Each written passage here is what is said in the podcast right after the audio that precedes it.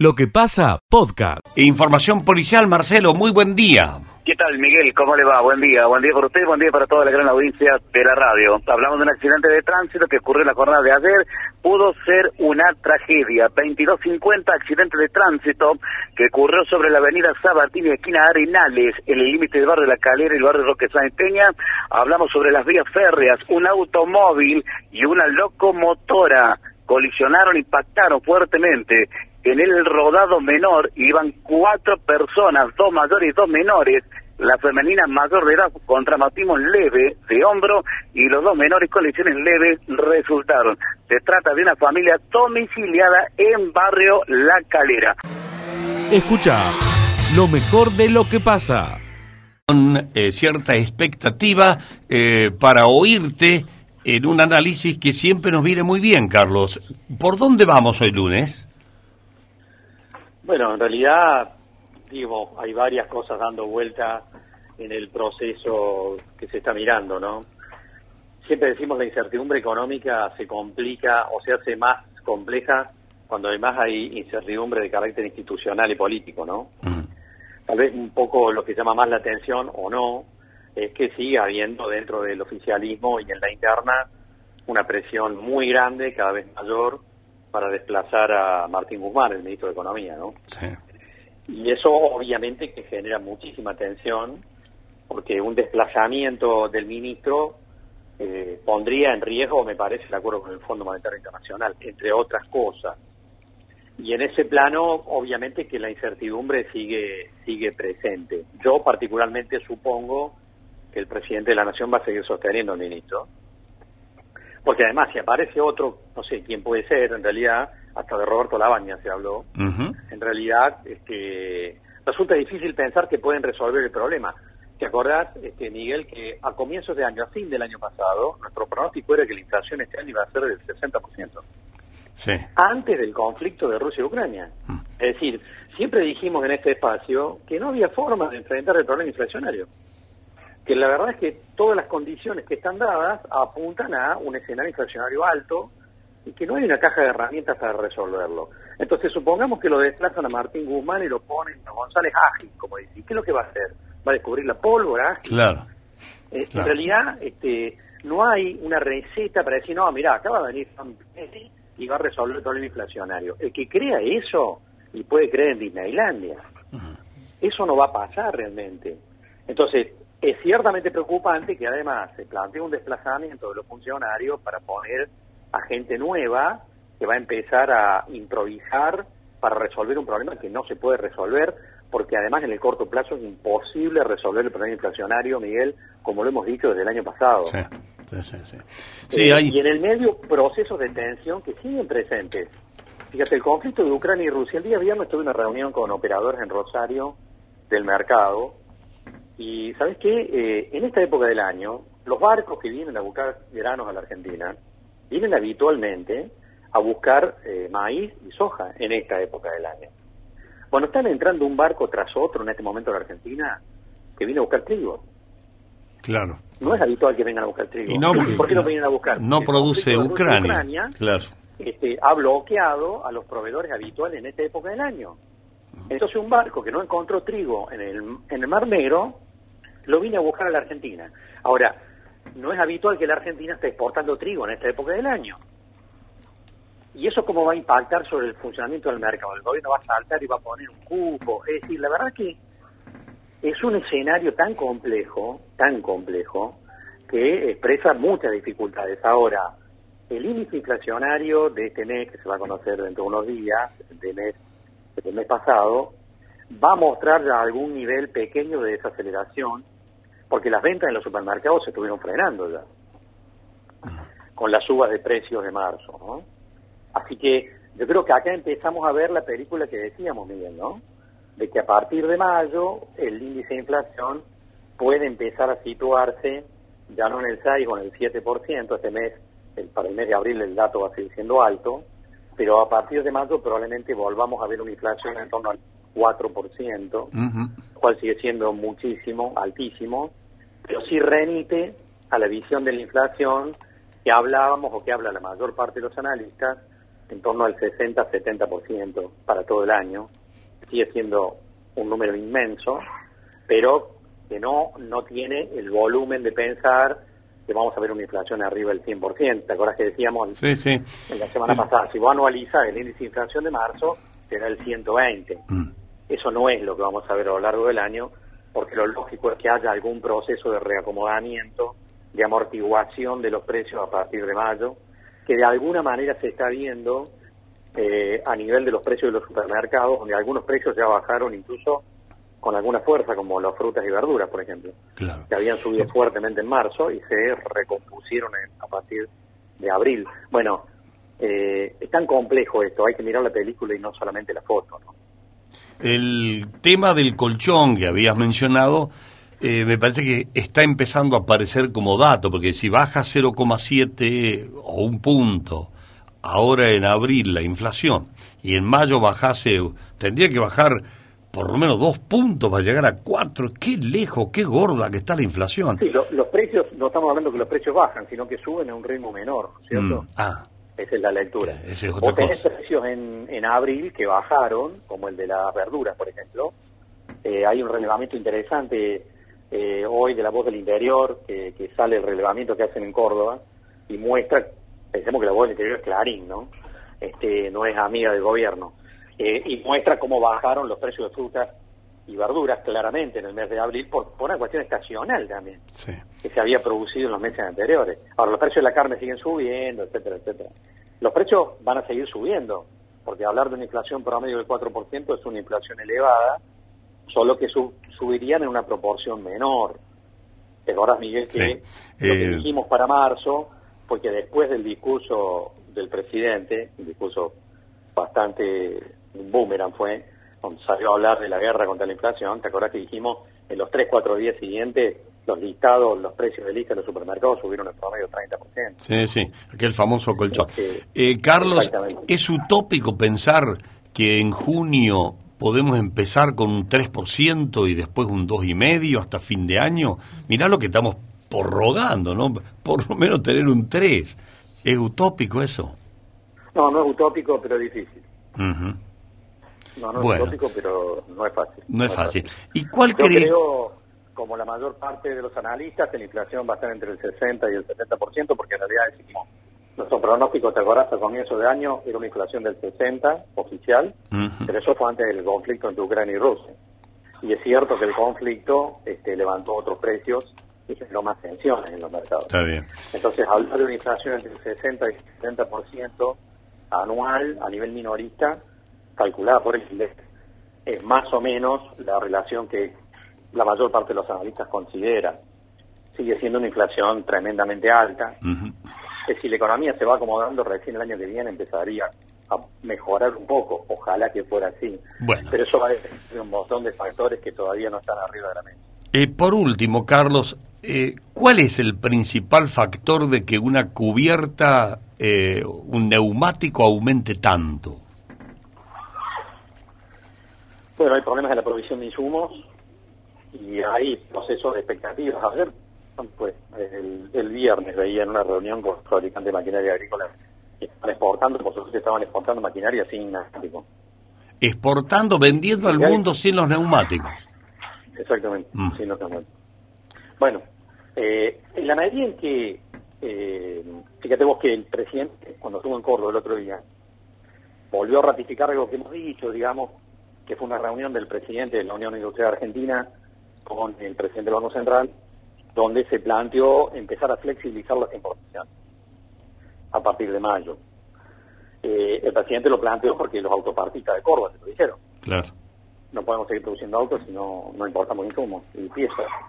Eh, eso va a empezar a flexibilizarse, pero siempre digo, va a haber una flexibilización en las importaciones a partir de mayo porque las reservas de están mejorando pero flexibilizar no, no significa liberalizar. Son, son dos palabras distintas. Lo que vamos a ver es un proceso de flexibilización, pero no vamos a ver de ninguna manera una liberalización de las importaciones. No al menos en lo que resta del presente año. Escucha lo mejor de lo que pasa. El, discúlpeme, pero recién cuando le di aire se nos había interrumpido la comunicación. ¿Cómo está usted? ¿Qué tal? Buen día. Eh, bueno, el, el tema era, no sé si usted escuchó toda la introducción, todo, supongo que no.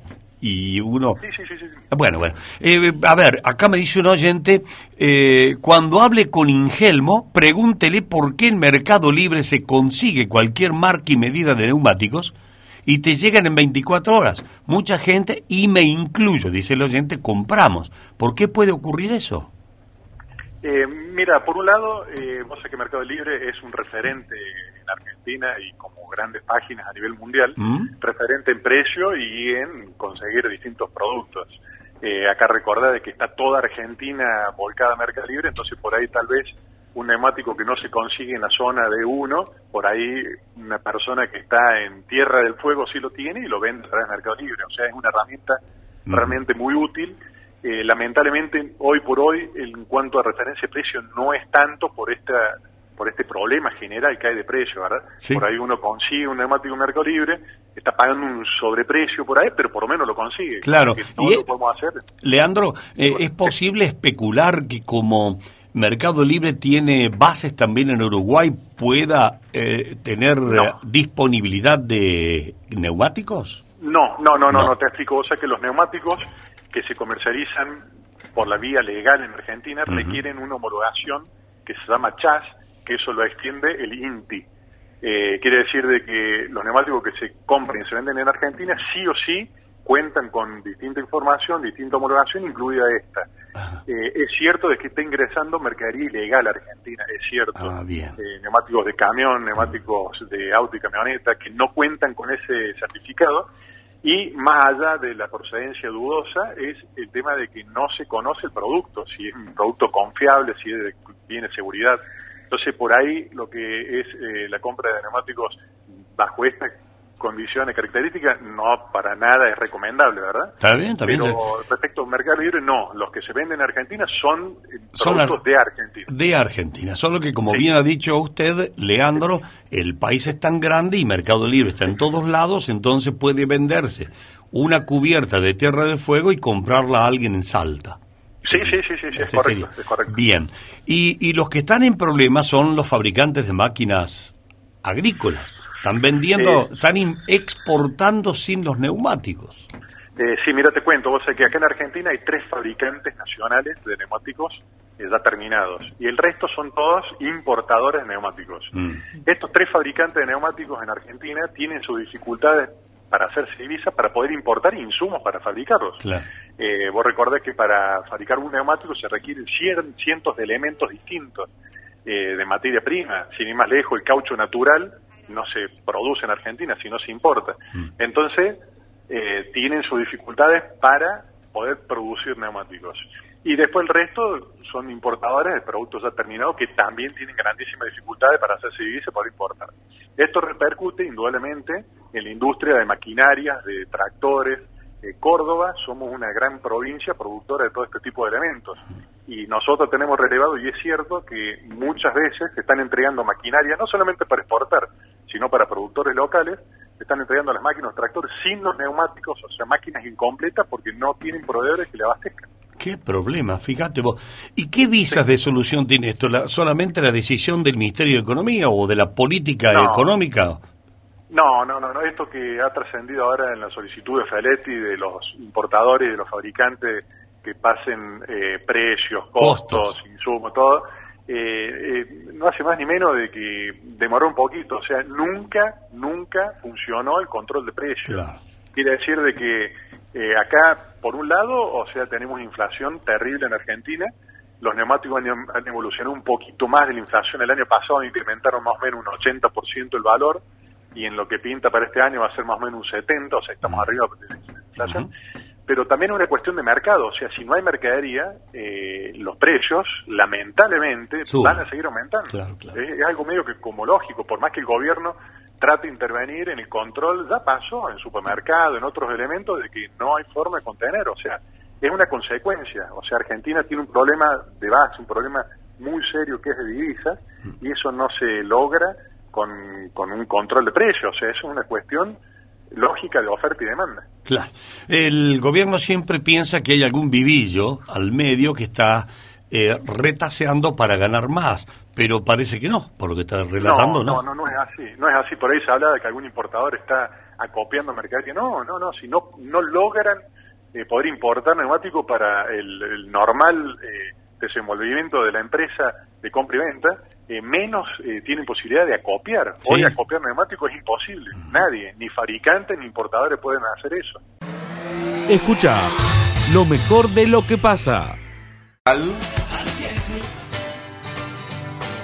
En lo que pasa llega el especialista del tambo, José Yacheta.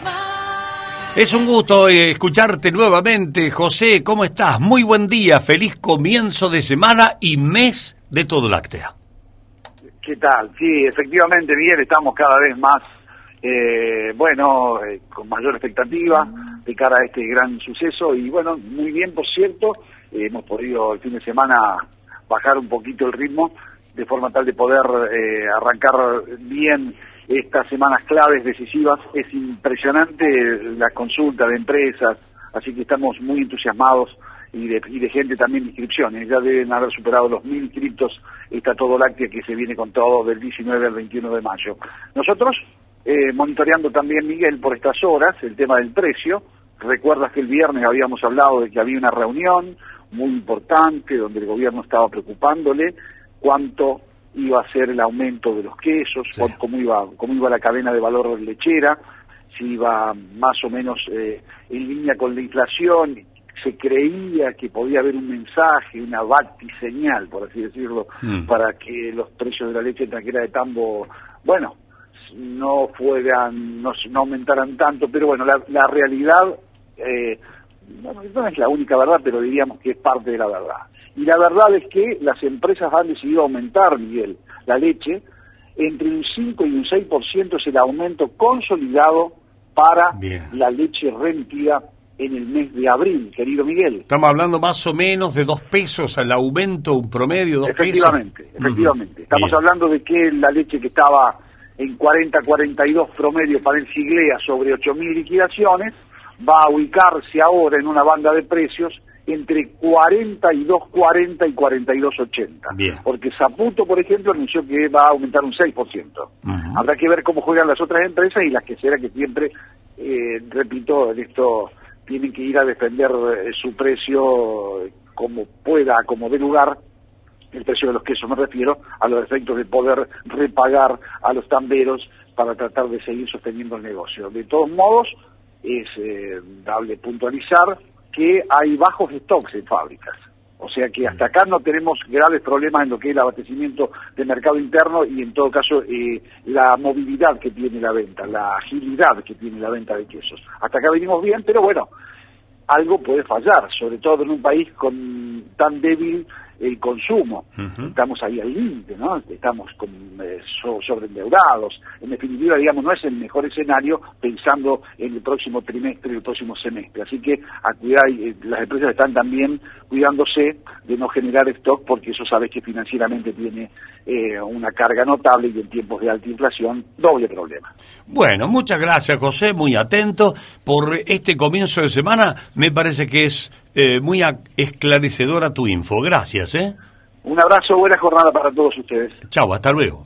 Este viernes, a partir de las 20.30 horas y hasta el 16 de mayo, va a estar eh, en exposición un espacio de venta, de comercialización de obras de artes, de artistas de nuestra ciudad, arte con perspectiva contemporánea, que mm, es eh, una continuación de otras estrategias mm. que desde hace un tiempo hemos llevado adelante con Villa María Avance en Arte, en espacios como era el recorrido Peñero o hace poco tiempo eh, la feria de arte que se desarrolló en nuestro centro, centro cultural Leonardo Fabio. Ahora en este espacio del museo que se ofrece como mediador para esa comercialización, para que en el marco de esa muestra, que tiene sí por objetivo la venta de obras de arte, pero también en ese marco la posibilidad de llevar adelante talleres, eh, capacitaciones.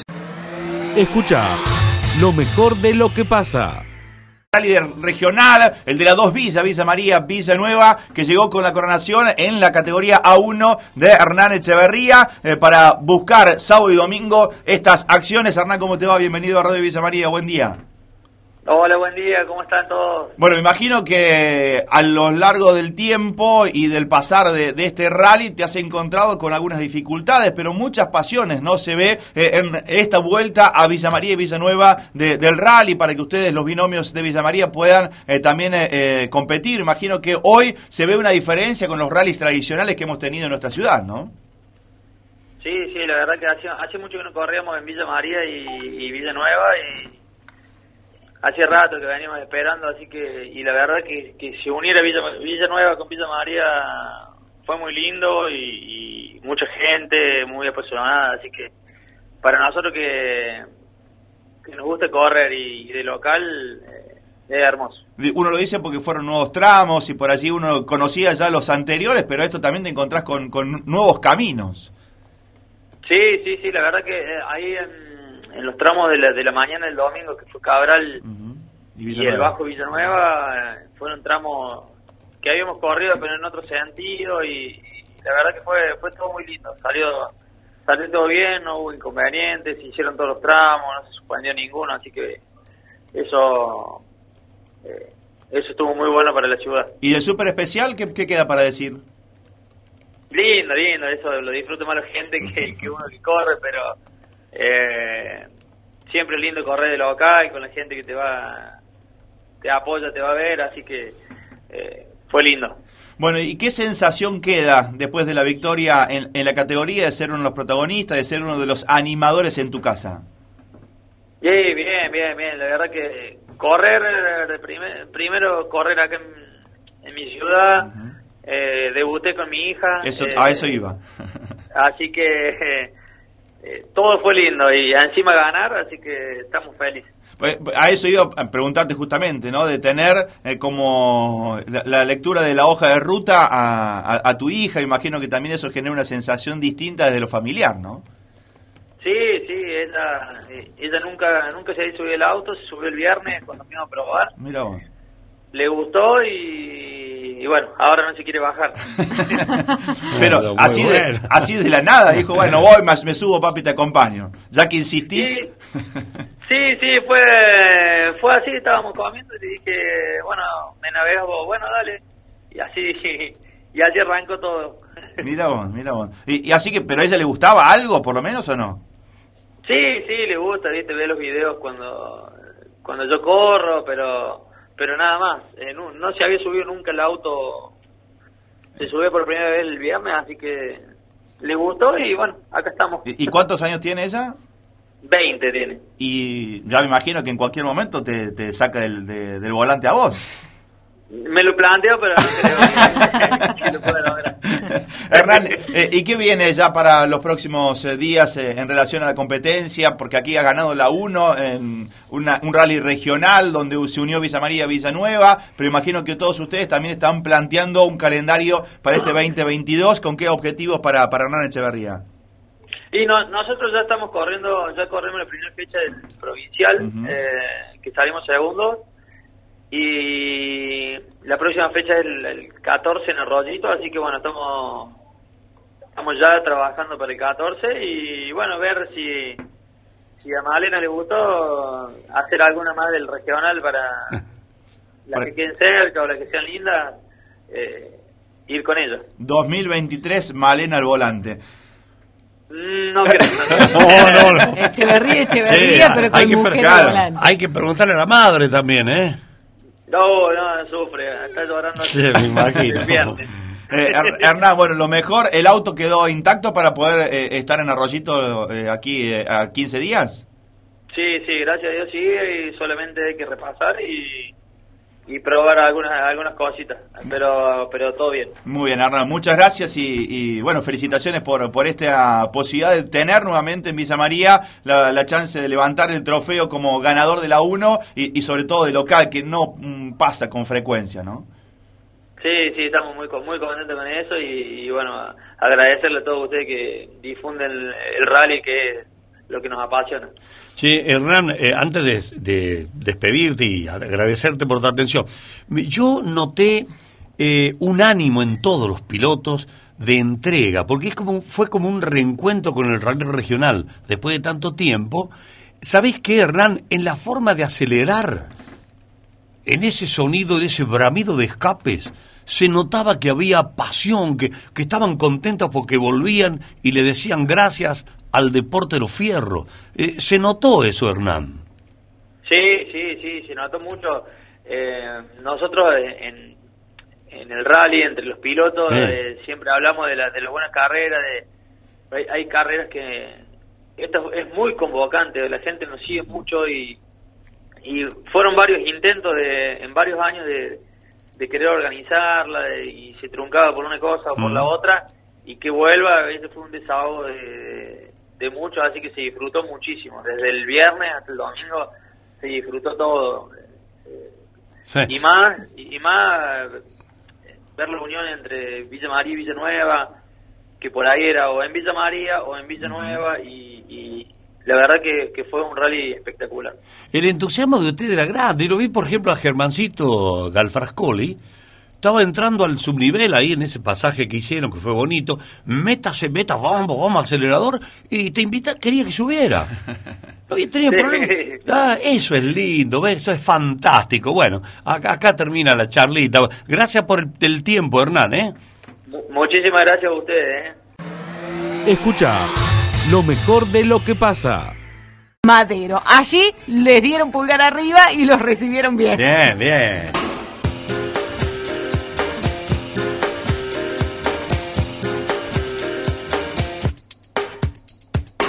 La columna de Martín Aranís. Miguel, primero de mayo, Día del Trabajador, como es habitual, los locros para festejar, los locros populares de los partidos políticos. Nos vamos a ir primero a Córdoba. Allí hubo dos locros muy significativos. Uno del peronismo provincial, en Forja, más de 7.000 personas, muchos militantes, mucha concurrencia. ¿Quién encabezó ese locro popular? Martín Yarlor, que daría la impresión Está lanzado y aceptado su lanzamiento. Número puesto para el año 2023. Y lo más llamativo es por quién estuvo acompañado en esta ocasión, que fue con la esposa del gobernador, la senadora Alejandra Vigo. La vice. La, no, no va a ser la vice en este ah, caso. No? no, va a ser la vice porque se habla de la candidatura a intendenta de Córdoba, de em, Alejandra Vigo. ¿Por qué? Porque no hay ningún dirigente del PJ cordobés que asegure ganar la intendencia. Están, por ejemplo, Miguel Siciliano, para mencionar algunos, eh, hay otro que se, me fue ahora, pero ninguno mide. La que más mide en capital es Alejandra Vigo. Y ayer estuvieron Yarlora Alejandro Vigo, las dos principales figuras dentro de ese acto que contó también con otros dirigentes del peronismo provincial. Natalia de la Sota no, no quiere estar allí. Quiere jugar. Me parece que Natalia La Sota busca la vicegobernación. No, quiere, eh, no quiere estar ahí, pero juega. Claro. La veo, está buena la pregunta. Eh, Ojo con Natalia, ¿eh? que tiene apellido de la Sota. Claro, no la veo en la capital como intendenta, pero sí la veo, me parece, disputando ese lugar en la, en la vicegobernación. Me parece que busca un poco más eso, Natalia de la Sota. De hecho, está recorriendo todo el interior de manera permanente. Nos vamos al otro locro, que fue en la Sociedad de Belgrano, también mucha gente. ¿Quién lo encabezó a ese locro? Luis Juez. Y ah. además Rodrigo de Lore. Los dos principales dirigentes que en principio tiene hoy la oposición, los dos estaban. Pero además estaban el grueso de los dirigentes del PRO, el grueso de los dirigentes radicales, inclusive su presidente Marcos Carazo, Ramón Mestre, para mencionar algunos, y por supuesto el juecismo. ¿Quiénes no estuvieron? El ala eh, macrista, digamos, de Juntos del PRO, porque hay un ala que es que responde más a Bullrich, que es la de juez, y la, la más la más halcón digamos. claro. La más halcón no estuvo no no la más halcón sí, ah, sí el juez y Patricia Bullrich. las palomas digamos no claro las palomas para decir no estuvieron que son Gustavo Santos Darío Capitani. Creo que fue el único sector dentro juntos por el cambio que, no estuvo en esa reunión. Así que muy importante también dijo juez en esa declaración en ese acto que el peronismo eh, tenía miedo de perder la, la elección lo dijo así si tenemos nos quieren dividir, si nos mantenemos unidos vamos a ganar en 2023. El peronismo está diciendo totalmente lo contrario, está diciendo Martín Yardora nos garantiza la continuidad luego de, del año próximo. Así que va a ser una elección sumamente intensa, falta un año, pero ya estamos en carrera. Y nos venimos al locro de aquí, de Villa María Villanueva. Locro que contó con la participación de los dos intendentes, Natalio Graglia y Martín Gil, pero más allá de que el municipio siempre aporta para este tipo de festejos, allí no hay, no hay nada extraño, sí lo raro o, lo curioso es la interna que está viviendo la CGT, que nosotros la contamos aquí en la radio.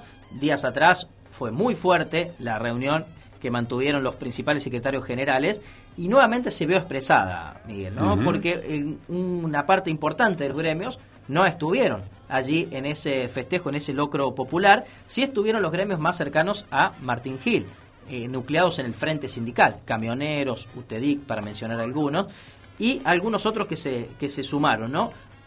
Pero otro sector no estuvo en ese encuentro de la CGT festejando el Día del Trabajador. ¿Por qué? Algunos porque no están de acuerdo justamente con ese acercamiento y otros porque directamente responden a Eduardo Castelo.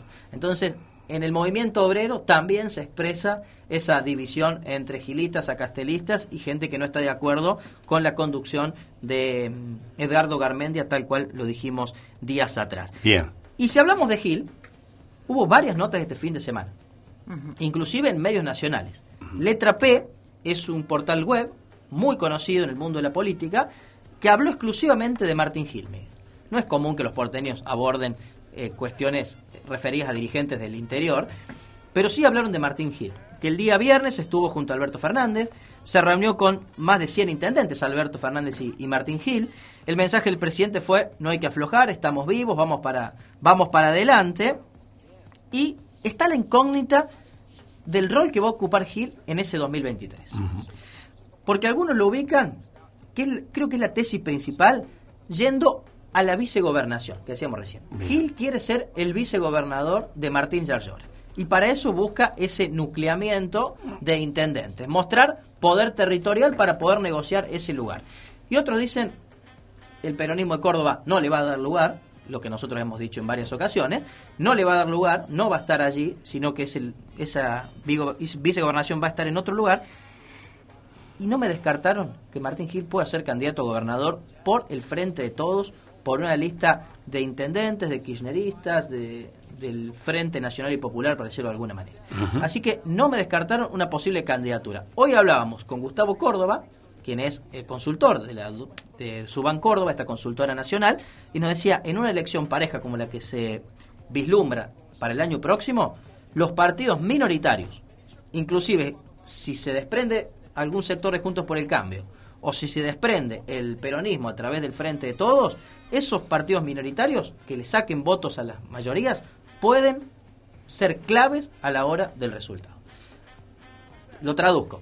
Si el Frente de Todos va con candidato propio y saca un 10% de los votos, ese 10% mm. de los votos les puede complicar muchísimo la vida a Hacemos por Córdoba, el peronismo provincial. O sea, si, a ver, vamos a hablarlo con nombre y apellido, Martín, se me permitís. Sí. Si Gil sí.